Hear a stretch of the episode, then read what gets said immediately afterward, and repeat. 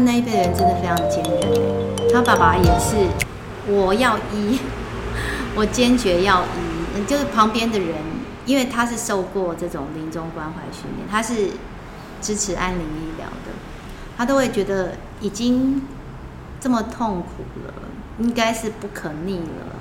然后你只会越活越苦，因为是口腔癌，所以整个其实包括进食是都是要用鼻胃管。我跟他讨论，我也是觉得说要尊重，对，尊重病人自己本身的意愿。可是我也跟他讲，我可以稍微理解，我是因为之前跟我的宠物阿春，啊，我的猫孩，因为我当自己孩子。我说，当旁边所有人都劝我安乐的时候，我会感觉说我要听他的声音，因为我异地而处，我就想，如果我还有小孩，对，而且他还需要我照顾，那么小，我应该也会不放弃最后一点希望，我就是要努力。对，所以他们对于他们的亲人，还有一种，我希望我可以拼一下，我能不能继续照顾他们的那种心情去做。对，所以我觉得理解。彼此理解很重要。因为像如果你刚刚说，哎，我刚好像把一个话题扯走了，但就是你问我说哪一个关键的事件？是。具体来说，这个关键的事件就可以扣回你现在讲这个，就是去年，就是其实现在安宁大概一年的时间。嗯。然后之所以进安宁，不是因为治疗无效，你是因为治疗很有效果，然后。不管癌症指数啊、肿瘤大小，都算是很很往好的那边走。嗯，然后结果慢慢发生谵妄。嗯，然后就类似可以想象，就是我妈的灵魂不在那个身体里面，这个人我不认识。嗯，然后当下就会不知道要怎么照顾。嗯，然后就会才会意识到说，哎，好像那不要再继续走这个医疗的流程，因为其实走这个医疗的过程中，其实嗯是是。会一直过程中其实会一直保一直很充满困惑的，因为我不知道为什么我所想要的东西跟医疗体系能够提供的，好像一直没有办法达到一个平衡。譬如说，我们可能想象的是呃好的控制，可是，在医疗体系下，其实除非你选择安宁，嗯，要不然没有什么叫做。就是，呃，好的控制，就他们会其实隐隐约约都会希望让你更更趋近于健康一点。意思就是说，可能是那个药的量什么的，其实都是会让你很比较，就说，哎，怎么讲？我可以这样解读吗？就是。我们说，你你所谓很好的控制，是说我可以共存的状态下，不要让它太去干扰我的生活。哦，对对对对，譬如说，呃，只要你要选择要癌症的治疗，嗯，通常就会是像我母亲那时候就是两周一次，嗯，然后不像一般前期的癌症会有说打一个九次、十二次这样的。疗程直接明确告诉你数字，不会，他就是一直打，一直打，一直打。嗯。但是两周一次的这个跑医院的过程，其实会大大程度的影响你的生活品质。譬如说，打完化疗药的隔一天到两天，基本上你是没力气的。嗯。然后准备下一次化疗，你可能提前多久要先去医院抽血？嗯，然后还要进诊间看报告，这样可能光是进医院的过程就要花三天，然后再加上扣掉你没有力气的两天，嗯，然后这都还是在所有事情很完美的状态下，如果你还要加上一些影像检查，然后医院的规模稍微大一点，就要开始排队，嗯，那基本上两个礼拜，其实最后你剩下的可能不到三天，不到五天是真的能够休息，嗯，你的生活就是。绕着这些检查治疗，对，那纵纵使纵使我们是跟医医生说的，就是我们希望能控制就好，但是癌症的治疗其实，嗯，它是一个设定好的套餐，嗯，它其实能够为你这个人有什么样的克制，基本上那个调整算很少，几乎没有。所以感觉就是我今天这个就是 set 好，然后你们来试，然后成功了就成功了，然后不成功我们就再试别的套餐。对，是把把人放进来里面，嗯、而不是拿很多的医疗的呃东西组合成一个适合你的套餐。嗯、其实听起来大家讲的是这样，但事实上，嗯、我个人的观感不太像。嗯，哎，那很像我们在教学生，就是我们只有对特殊生会有所谓的 IEP，嗯，就是专专门对你，对，可是因为我。后来我我知道，我也是一个，其实也蛮反骨。从 我进来的时候，我就不想要被时间局限，说我只能去做那些事情。所以后来我有一个家长就提醒我说：“哎，我觉得你跟每一个孩子都都是一个故事。”那我就发现哦，原来我每一个孩子都是一个 IEP。对，我不想把他们塞进一个箱子，然后让他们出来都是一个箱子一样。对，你今天是箱子，你就。我就让你变成一个更好的箱子，你是一个桌子，你就让我就努努力用我的专业让你变成更好的桌子，可让他们保持他们原来的样子。所以我刚刚听起来好像你的期待跟现有的那个医学是不一样，医学体制。因为可能假设以我们一开始的立场，我们一开始就已经知道说这是一个大肠癌时期。嗯，如果。说实话，如果一开始就告诉我是这样的结果，嗯，不，不太可能会去接触吧。是，因为，因为这其实完全就跟你所想象的画面是背道而驰的。你想象的是癌症，然后很喜欢讲的，就譬如说，你还是可以拥有你的生活，你还是有可以去做你想做的，可以，可以怎么样，很人性的去做。就是生活这件事情不会被剥夺，或者是不会会减低，但不会有这种剥夺感。嗯。但具体看到最后不太像。嗯。所以那个时候你说从瞻望发生的时候，就是有一种觉得好像我不要了，我不玩了。嗯。再玩下去，就是就算病好了，他也老了。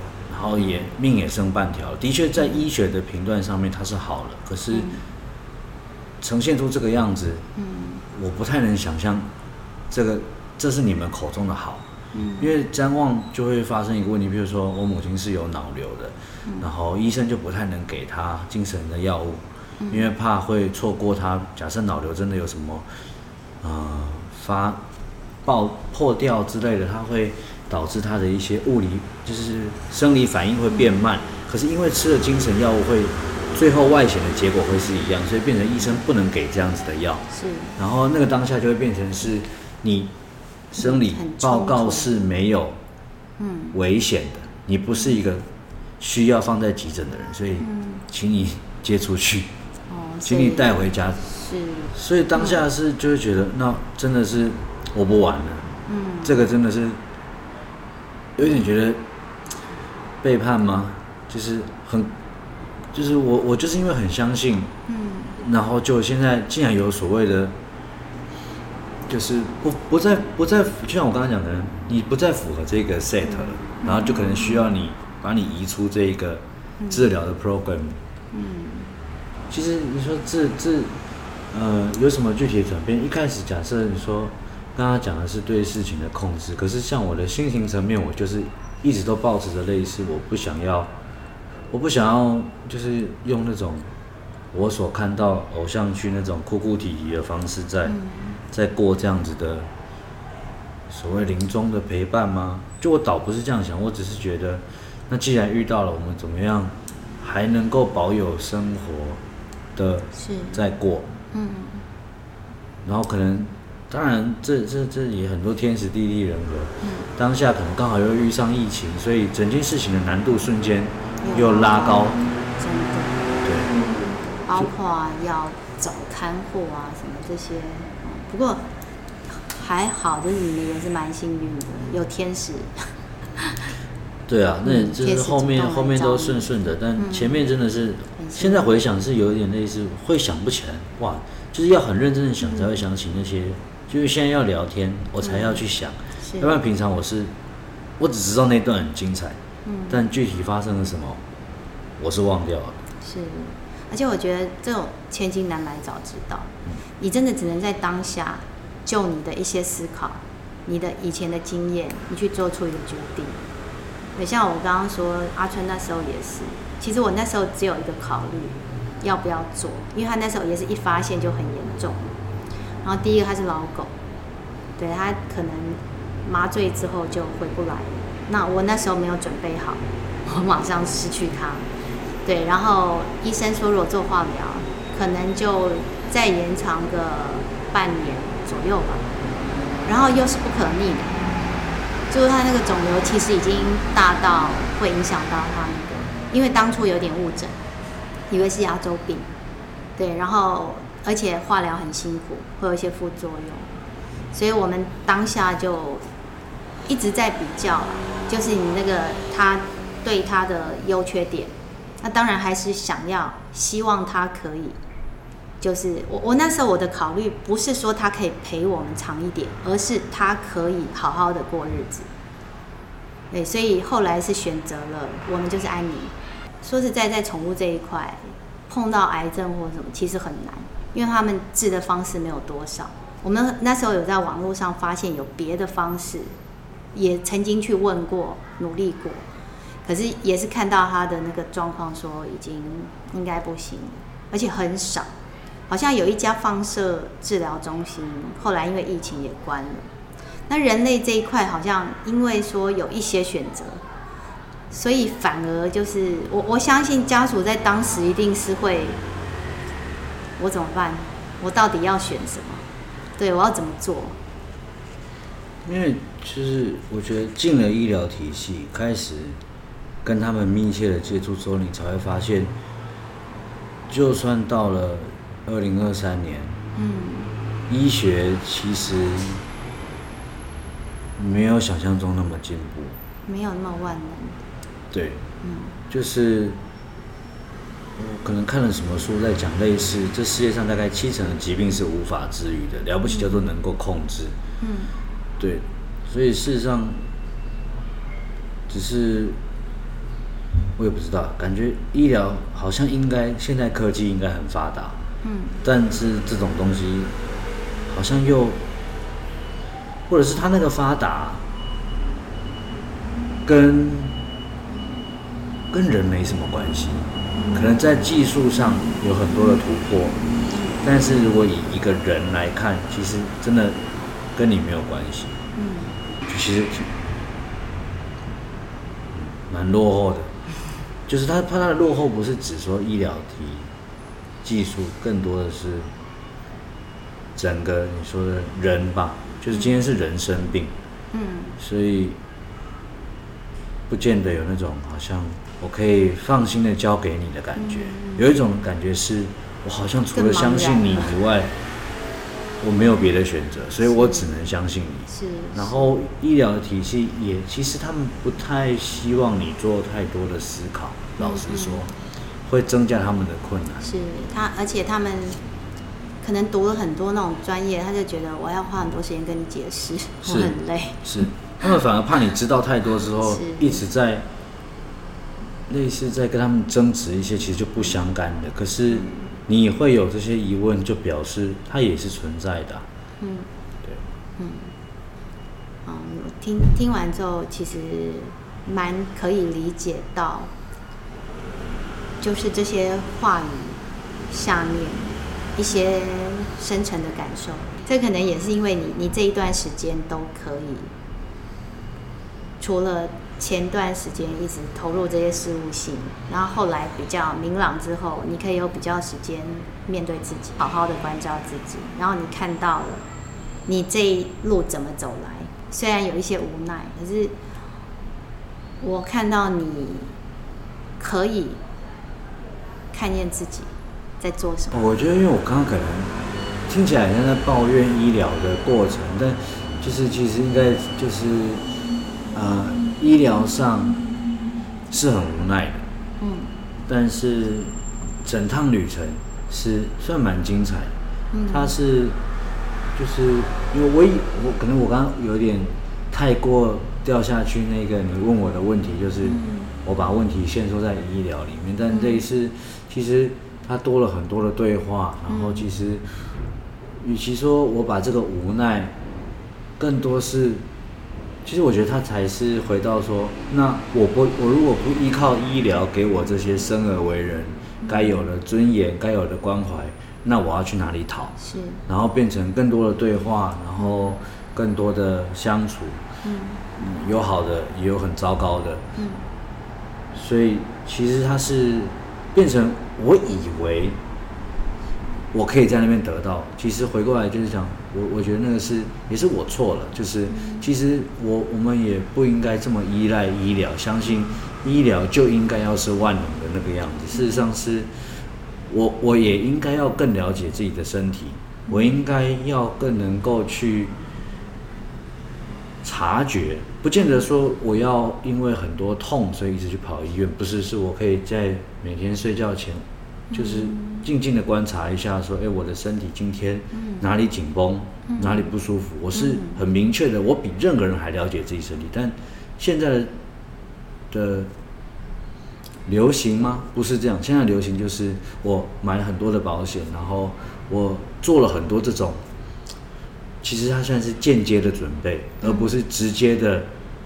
呃，我对自己的身心了解高。所以我有更多的弹性，更大的能量可以去承担这些我无法控制的事，而是我准备更多这种间接的，不管财富保险，来保证我不要被它击倒。所以我说，其实事情是医疗上的确是很多无奈，但才更多就是转换到，嗯，我觉得这一阵子是很多。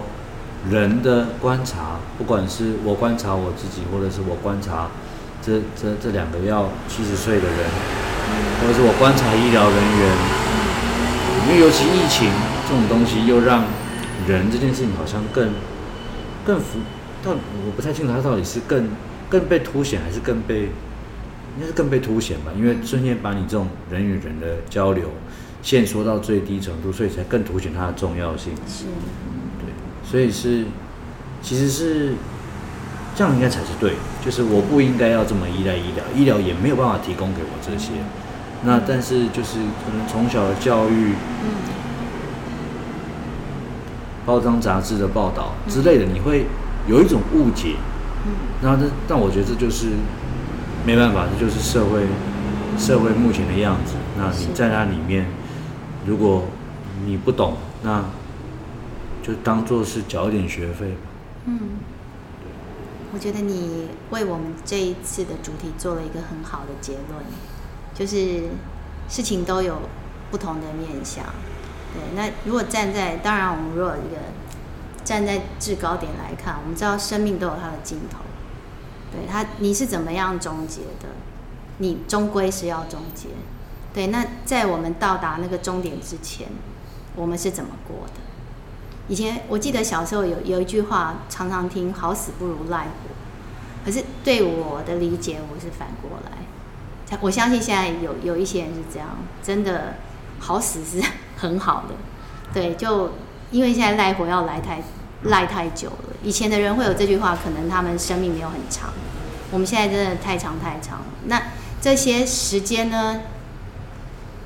或许我们的体能在流失。所以会倍觉辛苦，到达一个年纪之后。可是我们如果反过来看，就是我们多了更多时间来思考我们的生命跟生活。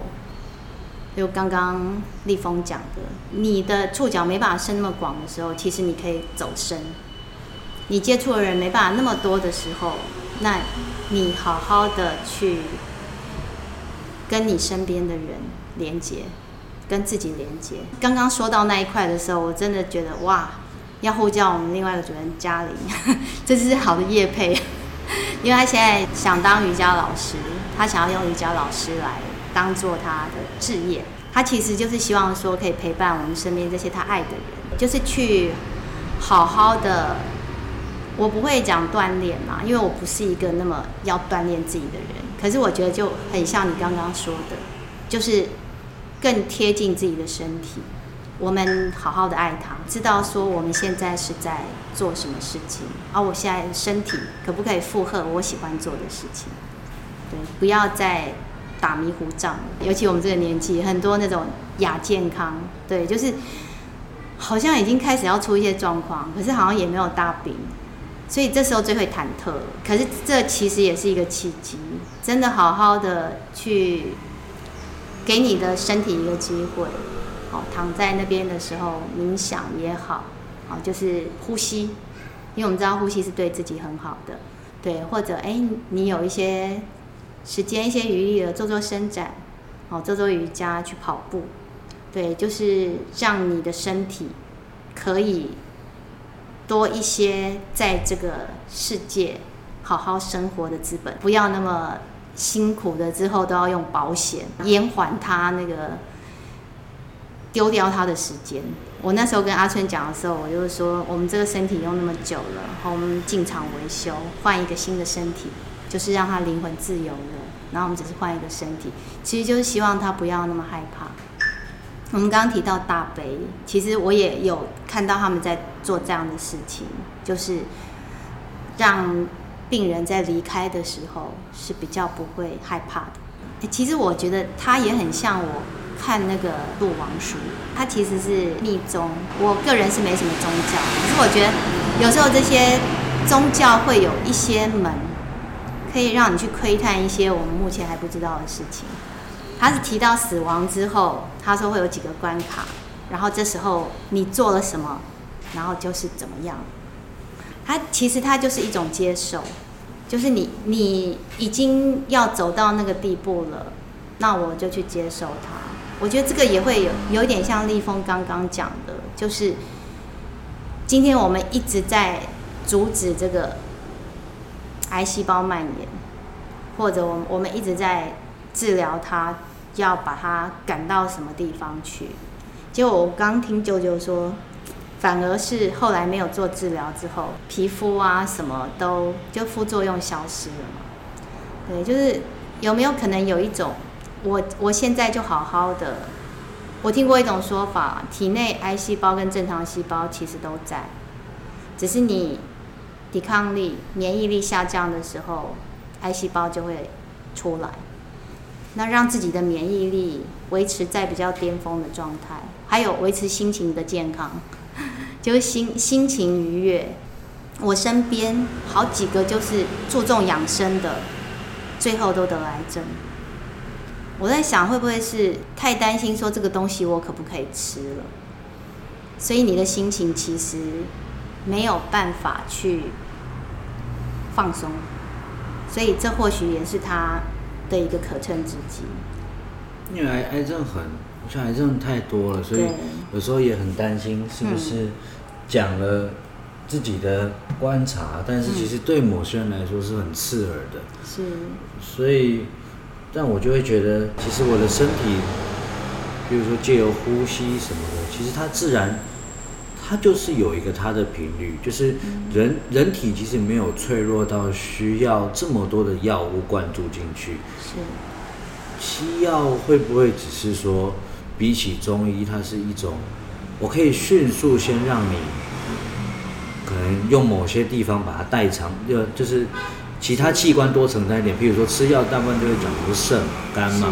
那我就是让肾跟肝负担重一点，然后我先迅速解决你的症状，然后来帮你争取时间去调整，或者是找到那个真正的病因。他不是希望你，譬如说我吃了药，我就可以继续维持我原本的生活形态。但是就是你原本的生活形态造就了今天这件事情失控。嗯那可能跟中医的角度，中医的角度是希望从根本让你整个人的，比如说精气神，回到一个好的平衡。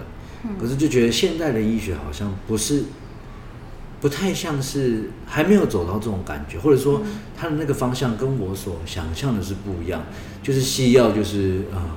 万能的西医好像只要我哪里不好，我就只要把它开刀拿掉，然后吃了什么药就会好起来，然后我可以回到大家都会习惯说，我想回到以前的生活。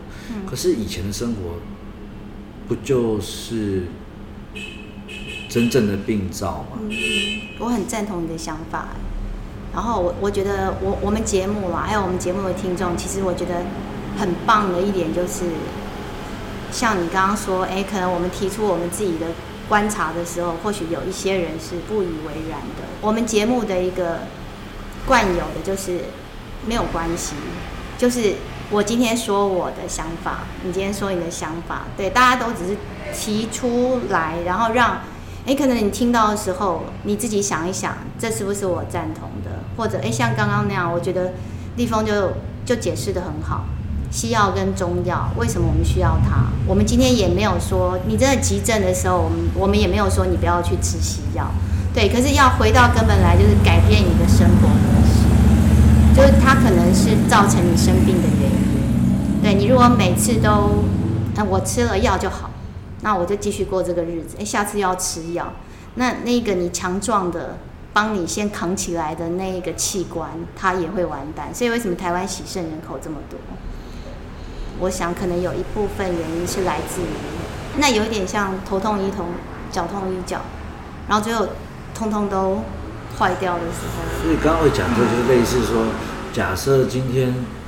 我觉得人人好像很常，就是比如说你提到说养生的人都很容易得癌，嗯，就是我们其实很多时候很强调这种脑子里面想的事情，我的意志告诉我我应该要怎么样，嗯，但反过来，其实脑脑子的本意应该不是希望你做这么多思考，嗯，脑袋它一开始设计的功能，好像比较像是它去协调各个器官之间不要是有一个好的运作，它是一个算是。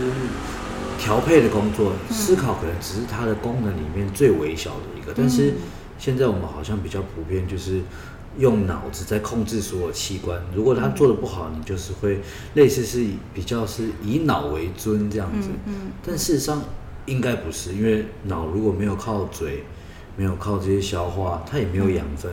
是，对啊。所以我们就是让事情回到我们各安其所。对，各安其所的状况，就是协调，好，多倾听其他器官的声音。好，我今天哪里不舒服了？对，那我怎么样？大家一起去帮他。医生其实应该最完美的医病关系，应该也是病人可以很很清楚的告诉医疗系统、嗯、医生、护士、护理师有关我怎么了，嗯，而不是。我不舒服，哪里不舒服？我不知道，就是怎么样怎么样。帮我找出来。对对对对对，那这样子的话，我相信，所以就是一样，又是回到，就像你刚刚讲的，每个人回去做自己该做的工作。嗯嗯。就是生病可能就是一种，它就是失控吧。是是。就是因为可能长期都不是在各自该该待的岗位上。嗯嗯嗯。是很很棒的 ending，就是我们。回到，我们也不要说人都不会有失控的时候了。我觉得你也不要让自己那么紧，可是就是松松紧紧，不要让自己在两个断崖之间徘徊。对，就是哎，心灵够力的时候，我们就让心灵去飞翔；然后身体够力的时候，身体多承担。对，然后不要太过，对，太过真的就是会出现我们力有未逮的时候。嗯，我觉得你越讲越好哎，所以我们下一集要来谈你的那个从叛逆到回归的人生。或许就立峰来想，他觉得也没有你们说的这样。好，我们等下来听听。好，好，那我们先让听众朋友休息一下，拜拜。